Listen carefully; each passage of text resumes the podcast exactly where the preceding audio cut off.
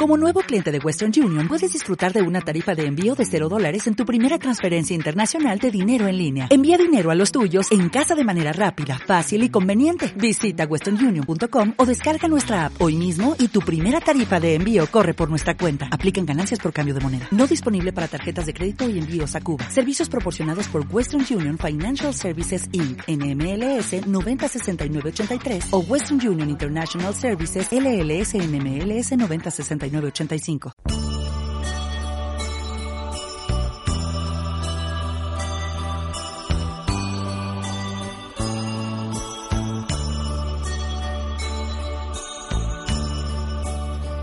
Otro año ya se ha ido, cuántas cosas han pasado. Algo hemos aprendido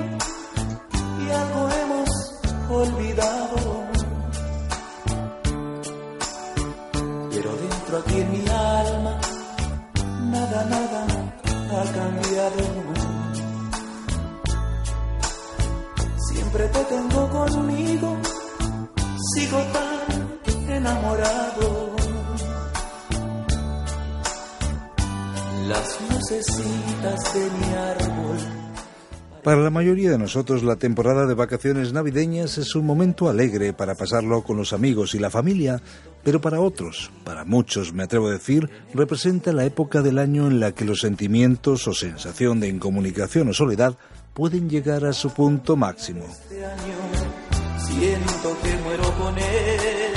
Las personas mayores son sin duda las más afectadas por la soledad durante esta época del año. De hecho, una encuesta llevada a cabo en el Reino Unido reveló que alrededor del 5% de la población pasa el día de Navidad sola, por lo que para muchos de nuestros mayores las fiestas navideñas no suponen sino unos días oscuros en los que se exacerba su sentimiento de pérdida y de retiro.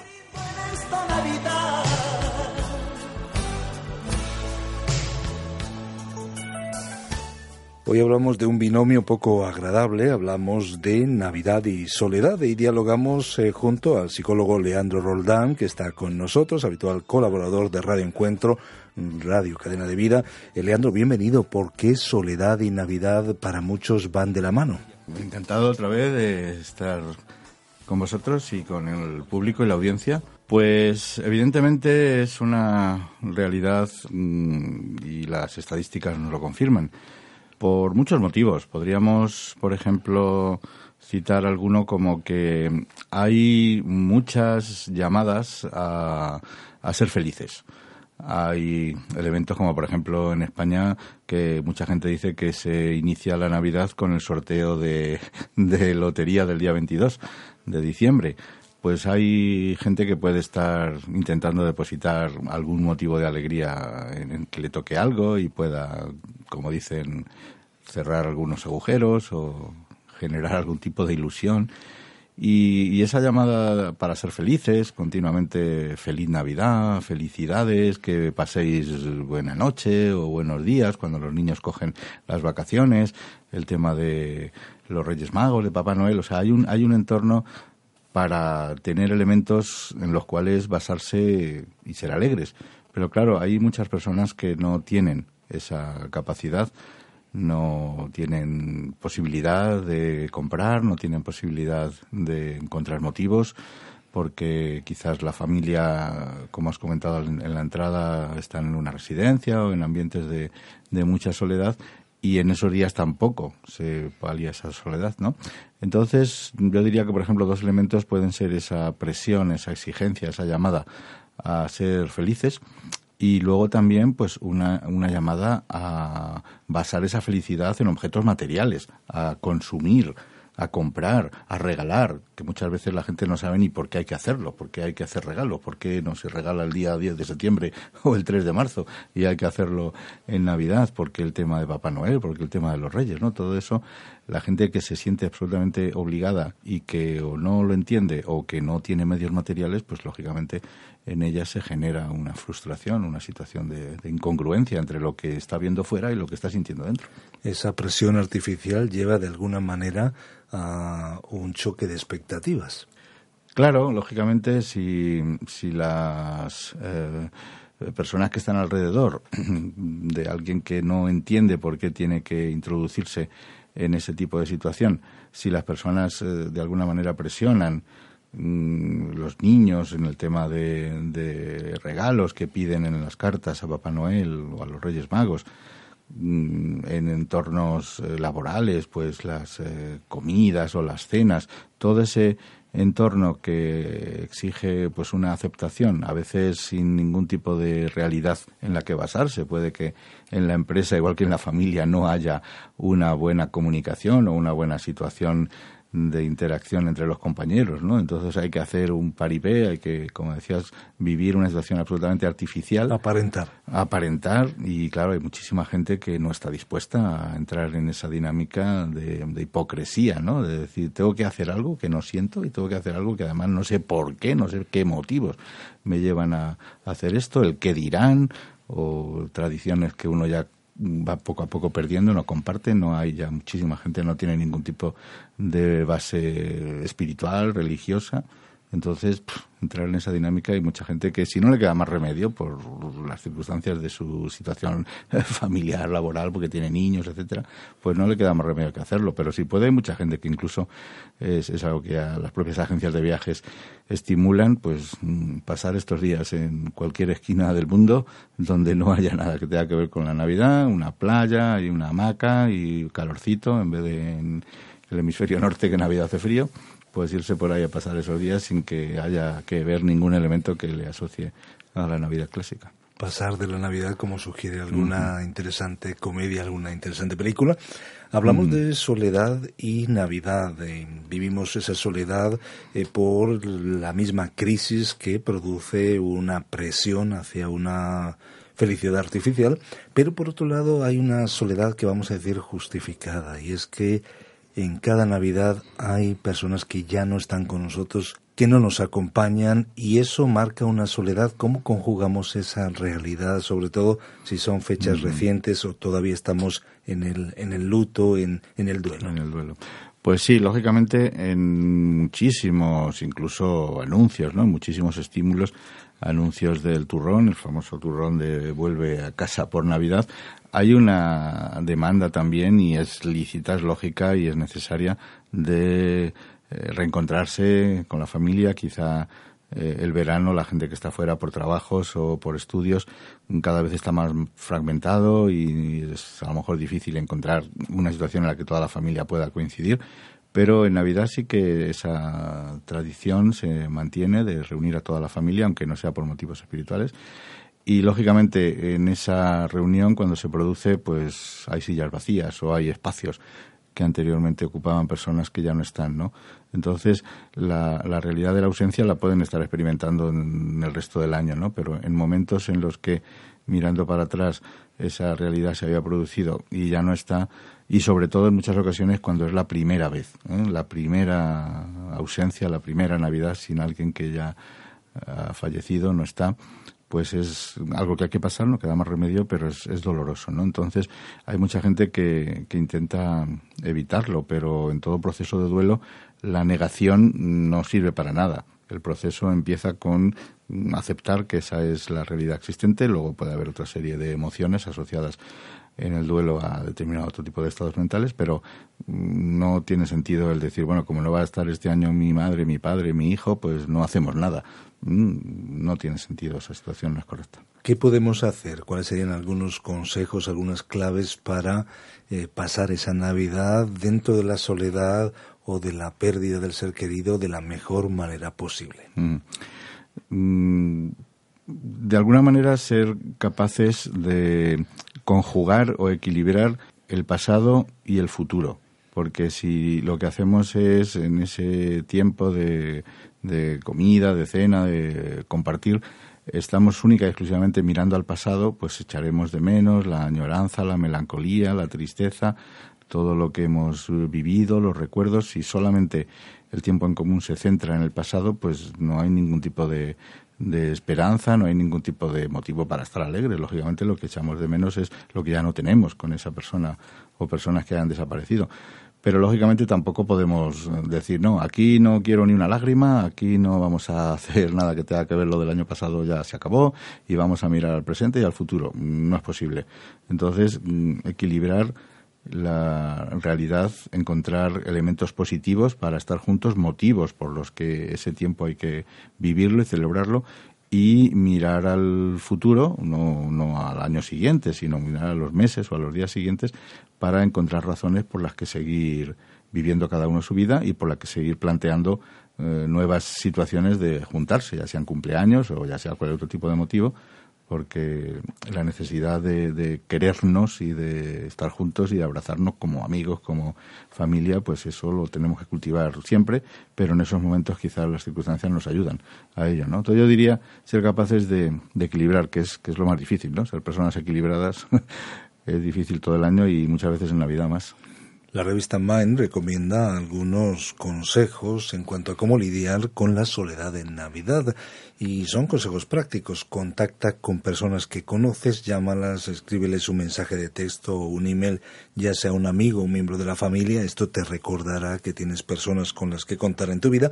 Ve a dar un paseo, algo tan sencillo como salir a dar un paseo, aunque no conozcas a las personas que se cruzan contigo, es ayuda suficiente, eh, dice la revista, eh, para sentirse más conectado con la sociedad y también dice esfuérzate por participar, no te escondas, aprovecha al máximo las oportunidades para hacer contactos sociales, ya sea iniciando una conversación con un vecino o chateando en una conversación en la que estás integrado. Al final es eh, salir un poquito del cascarón, de la burbuja. Mm. Eh, ¿Te parecen adecuadas estas eh, pautas y recomendarías otras? Sí, totalmente, porque mm, el mantener un contacto que quizás durante el resto de los meses del año ha ido poco a poco desapareciendo, es un buen elemento.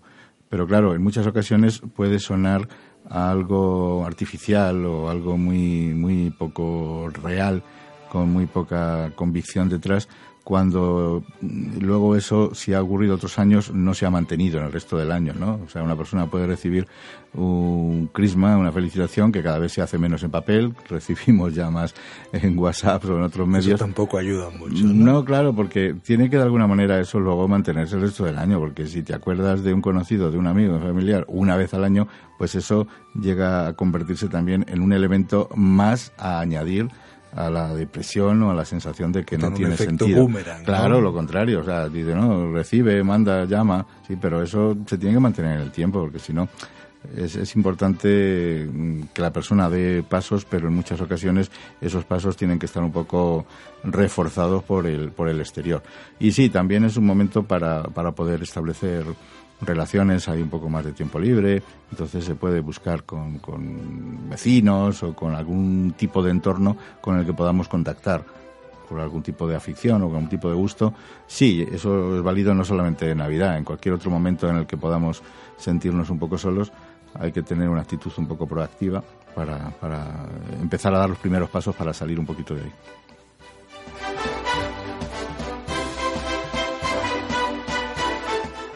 Soledad y Navidad es nuestro tema en esta entrevista especial con Leandro Roldán, psicólogo y habitual colaborador de Radio Encuentro, hablando de cómo lidiar con la soledad en esos tiempos de Navidad. Personas que ya no están con nosotros, eh, situaciones como que ya el nido está vacío o que vivimos en esa etapa ya cercana pues eh, a la partida, a la partida de este mundo, pero hablamos también desde esa mirada a lo trascendente, desde tu experiencia personal, profesional, pero también desde la fe personal en Dios y desde el libro de los libros, ¿qué aporta el mensaje verdadero de la Navidad mm. para combatir ese sentimiento de soledad?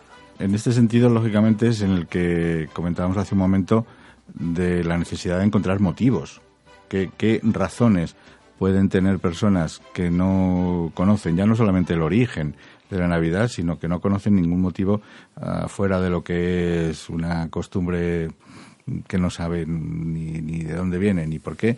En ese sentido, entonces, nosotros como cristianos sí que tenemos una razón absolutamente clara para en esos días, aunque no haya mucha certeza de que el 25 de diciembre fue cuando nació concretamente Jesús, pero sí que mm, recordar, aunque en muchas ocasiones lo hacemos durante todo el año, ¿no? Lógicamente como, como cristianos estamos en muchos momentos a nivel personal, nuestras iglesias, reuniones, girando alrededor de la existencia de Jesús, ¿no? Pero en ese momento, como celebramos nuestros cumpleaños una vez al año y le damos un poco más de importancia a ese día, pues en esos días celebrar de alguna manera mucho más cercana la realidad de que Cristo vino, que se encarnó, que tomó nuestra realidad, que puso su tabernáculo, como dice el Evangelio de Juan entre nosotros, y todas las consecuencias que eso nos ha producido como cristianos, ¿no?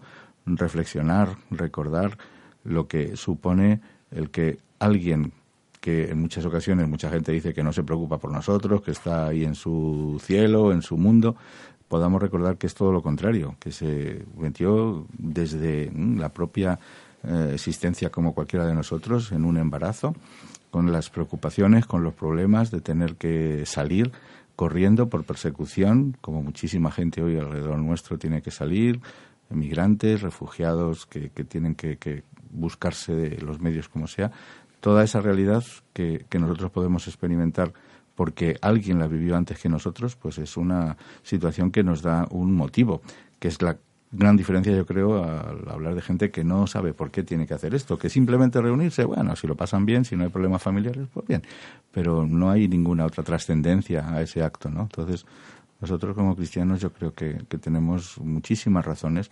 para celebrar de nuevo el nacimiento de Jesús. Estás sugiriendo, estás diciendo que Jesús puede entender nuestra soledad porque Él, al mm. vivir como ser humano, también la vivió.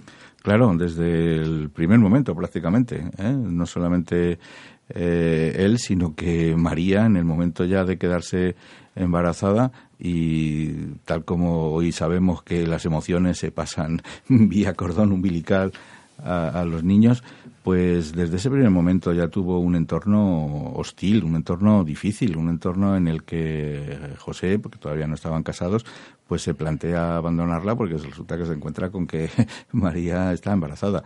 Luego eso es también algo que le echaron en cara muchas veces a Jesús, ¿no? Sabemos quién es tu madre, pero tu padre, ahí hay dudas, ¿no? Entonces, eh, una, una infancia en la que tienen que complicarse la vida para ellos y, y salir de Egipto, etcétera y luego pues todo lo que es su, su vida de, testimonio, de predicar, de enseñar, de ayudar a las personas fue una vida de complicación, no fue una vida fácil. corriente, ¿no? Exactamente, las autoridades religiosas y muchos colectivos que, que no aceptaron que un Dios estuviera tan cerca de nosotros y muchísimo menos que un Dios no tuviera poder para, para destruir a los enemigos y muchísimo menos que un Dios muriera en una cruz. Todo eso es algo que es locura. El propio Pablo luego lo explica ¿no? en muchas de sus cartas. Es que todo eso es una locura. ¿Cómo es posible? Bueno, pues bendita locura. Podemos identificarnos con él porque él primero se identificó con nosotros. Ahora, quizás esa mm. mayor intensidad eh, viene allí en el Gólgota, en la cruz, en mm, esas mm. horas de oscuridad, donde dice la Biblia que él pagó el precio de nuestro pecado eso realmente nos lleva a la soledad eh, máxima y a conectar dos eventos que muchas veces disociamos, separamos, que es eh, Belén y Gólgota. Al final eh, celebramos el nacimiento de Jesús, pero no solamente su nacimiento, todo lo que él vino a realizar. Efectivamente, o sea, Jesús no, no apareció como un extraterrestre, no vino aquí con unas características de, de Superman, no nació con 30 años y se puso a ejercer su ministerio, sino que vivió desde pequeño todas nuestras circunstancias. Pero lógicamente eh, nosotros también acabaremos un día muriendo, pero la muerte de, Jesús tiene un significado en el plan de Dios para nosotros tremendamente claro. Es consecuencia de vivir de una determinada manera, de amarnos, de poner al ser humano que estaba a su lado continuamente delante de una serie de tradiciones o, de normas y ahí vemos claramente el tipo de Dios en el que podemos creer. No, no un Dios legalista que defendían, por ejemplo, los fariseos con su mayor honestidad. ¿eh? No vamos a ponernos a, criticar radicalmente a los fariseos, pero vemos a un Dios que, que se preocupa por, mm, por el hijo pródigo que se va y que está intentando que vuelva. Es un anticipo de, de la Navidad y, ese reencuentro, ¿no? Ese reencuentro cuando el Padre está ahí asomado todos los días, la palabra nos la cuenta, la existencia de ese padre ahí buscando que el hijo vuelva, ¿no? Pues bueno, ese hijo es en Navidad una situación, muchos hijos vuelven muchas familias se juntan, pero Dios todo eso ya lo ha hecho. Nosotros solamente somos un poco imitadores de lo que de lo que Dios en Jesús ya ha hecho. Él abrió el camino, Él es el camino. Por lo tanto, en muchas ocasiones lo único que hacemos es simplemente entrar en ese camino, seguirle, imitarle y aceptarle, lógicamente, como Salvador y como solución. Ya lo dijo Jesús. Efectivamente, a nuestros problemas, ya lo dijo Jesús, Él es el camino, yo soy el camino, la verdad y la vida. Nadie viene al Padre sino por mí. Y si es por Él, ¿por qué no aprovechamos esta Navidad para empezar ese encuentro con Dios? Así nunca estaremos solos. Jesús también dijo, venid a mí todos los que estáis trabajados y cargados, yo os haré descansar. Hoy hemos hablado de soledad y Navidad.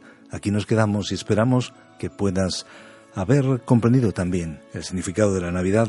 Gracias, eh, Leandro Roland, gracias a todos ustedes. Que disfruten estos días.